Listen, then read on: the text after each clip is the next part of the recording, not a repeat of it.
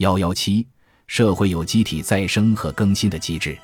任何一种有机体要维持自己的存在，都必须同周围的环境进行物质变换。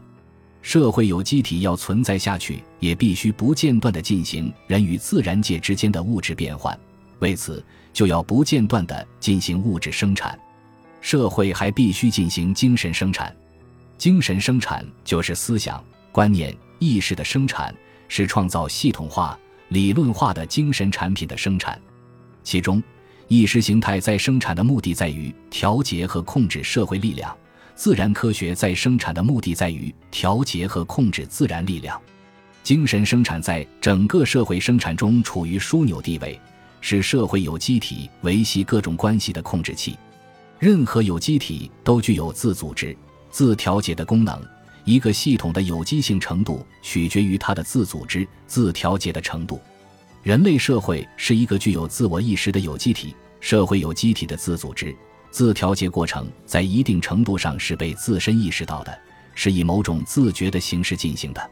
社会制度，包括经济制度、政治制度，都是通过人们的意识而形成的，实际上是意识到自己交往活动的社会主体自觉建立起来的社会规范，以约束、协调个体的行动，从而使社会作为一个整体而存在和运行。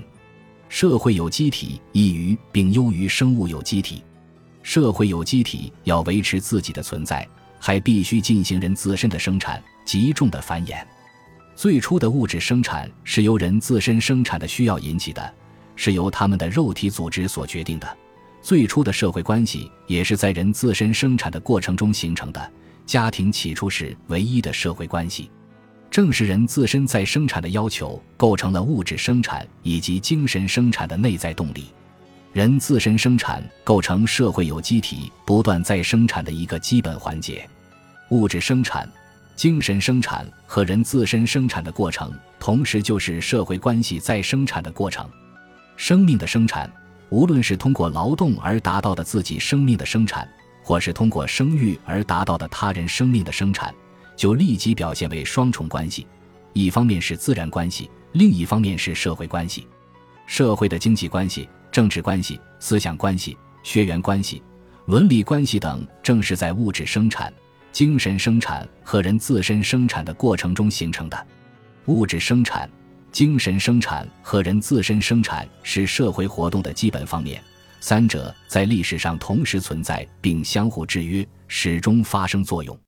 正是在这三种生产的过程中，社会成为一切关系在其中同时存在又互相依存的社会机体。